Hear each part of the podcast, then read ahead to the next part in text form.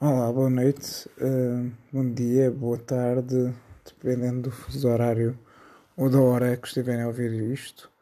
Sejam bem-vindos a mais um episódio. Um episódio onde a realidade imita o cinema, mas com um twist. Que, pronto, convém desde já lançar o pânico.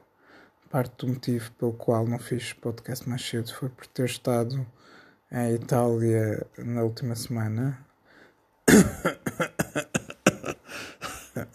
e portanto estou de quarentena em casa e agora sim vou ser um pouco como Terence Malick, foi após o Tree of Life, um, a fazer mais filmes em, em 10 anos do que em 40 de carreira, uh, ou assim esperava eu, ser também mais prolífico.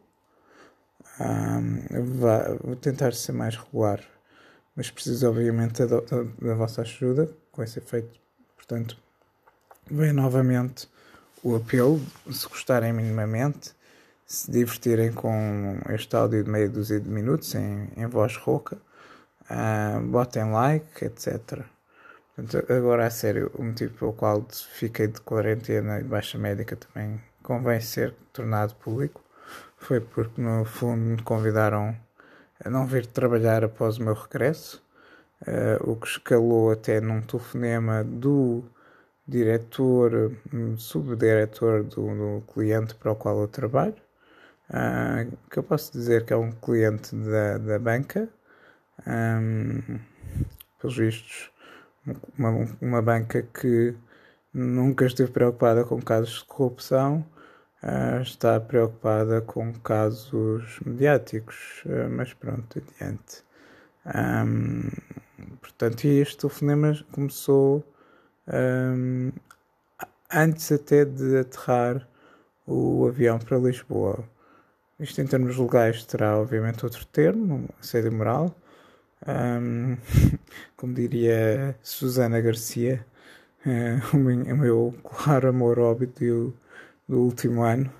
Um, já temos uma potencial solução jurídica. Acho que já tem a solução jurídica. Mas pronto, eh, enfim, adiante, vamos falar de cinema, sim, porque é o tópico deste podcast. Vou tentar então ligar este pânico moral do coronavírus que está a fazer escoar o estoque de álcool gel, de máscaras. Aliás, na farmácia onde eu fui comprar um termómetro digital para medir a minha temperatura de duas vezes por dia já não havia nem álcool gel, nem máscaras. No Pingo Doce ao lado já não havia qualquer álcool etílico. Portanto, claramente as pessoas estão-se a abastecer e, e há quem esteja, obviamente, a lucrar com este negócio. Um, e, claro, uh, os média terão uh, já garrafas de champanhe prontas eles bem querem uh, que surja o primeiro caso positivo, porque está a ser, meu Deus, parece que não, não entramos em, em 2020, né? se não existir o primeiro caso positivo. Quizá não seja eu, uh, finalmente a ter os meus 15 minutos de fama. Uh, eu preferia que a minha fama fosse por outro motivo, sinceramente. Uh, por exemplo, que fosse com a fazer este podcast, eh, assim só por exemplo, mas parece-me que, que, está difícil. Uh, eu ter sintomas suspeitos, apesar da minha voz estar um bocado rouca, a minha febre, aliás, a última medição passou dos 36,3 graus para 35. Um, e agora estou até um pouco preocupado de ser um, uma hipo, hipotermia, de estar aqui a entrar numa hipotermia qualquer. Já em termos de tensão arterial, hum, graças a este pânico, tive um pico de tensão de 20 que me levou ontem às urgências do hospital e que justifica logo por aí o pedido de baixa médica pelos 14 dias. Mas pronto, já, já chego a falar sobre mim. Isto é a minha introdução. Já agora, eu sou André Gonçalves. Já se passaram 5 minutos, portanto, vamos então a falar de cinema.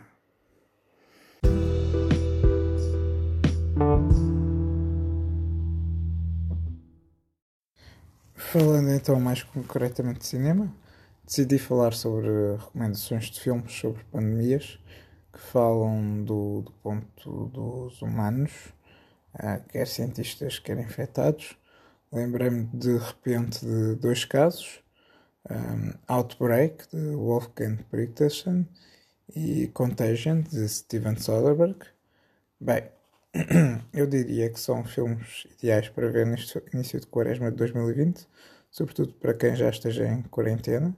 Uh, são filmes ótimos, calmantes. uh, e estes são os realistas, por assim dizer, do ponto de vista, portanto, lá está, quer dos cientistas, quer dos humanos que vão sendo detectados e dizimados um a um. Depois há uma porta para toda uma sala paralela de filme de género que transforma os infectados em zombies, como 28 Days Later, de Danny Boyle, por exemplo. Ou então obrigam a viagens no tempo de forma a prevenir o início do momento de contágio viral, como o 12 Monkeys de Terry Gilliam. Um, voltando aos zombies, creio que no caso concreto do Covid-19, a.k.a coronavírus, a.k.a. bicha do demónio, que aparenta nutrir o mesmo sentimento por Portugal, como cada vez mais eu nutro por esta aldeia de Pacóvios plantada junto ao Oceano Atlântico. Um filme futuro a ser feito sobre este tema deveria ser diferente dos dois primeiros que mencionei. O foco sim deveria manter-se nos infectados, mas aqui vai o twist realista, aqui um, pitch meu.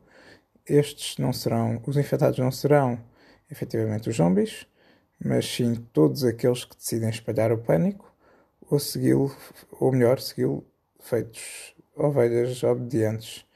Um, estes se calhar até mais zombies do que os, no fundo os, os merdia serão tipo vilões máximos e os outros as ovelhinhas. Um, portanto, começa portanto, pelos Mérdia, Correio da, da Manha à cabeça, mas no fundo e atualmente qualquer média nacional e internacional merece desconfiança QB pelo grau de informação que vai propagar só por caçar cliques. Um, a título de exemplo, uma das fotos usadas para propagar o pânico foi, se não estou em erro, no jornal público, um, no online, um, e foi usada uma foto de dois mascarados de carnaval com máscaras, portanto, anti-contágio, que eram mascarados de carnaval e não mascarados à séria. Eu tenho recibos, eu tenho uma foto com eles, portanto, eu sei, eu estive lá, só para se ver o nível de truques de imprensa. Um, e dos supostos órgãos de informação dita credível, quando nem o pessoal médico sabe tudo sobre o vírus, uh, para a população portuguesa que paga para tudo, ou pelo menos e simplesmente, e principalmente os, os títulos uh, populistas. Pronto, e vou acabar por aqui. Foi o meu desabafo. Espero vê-los muito em breve. Uh, esperemos falar mais sobre cinema do que sobre a minha vida pessoal. Um, estou claramente debilitado. Um, dito isto, não se esqueçam de esfregar bem as mãos e tossir para o cotovelo, uh, perdão, uh, para o antebraço, antes de falar pelos cotovelos sobre temas sobre os, sobre os quais não estão verdadeiramente informados. Ok? Arrivederci.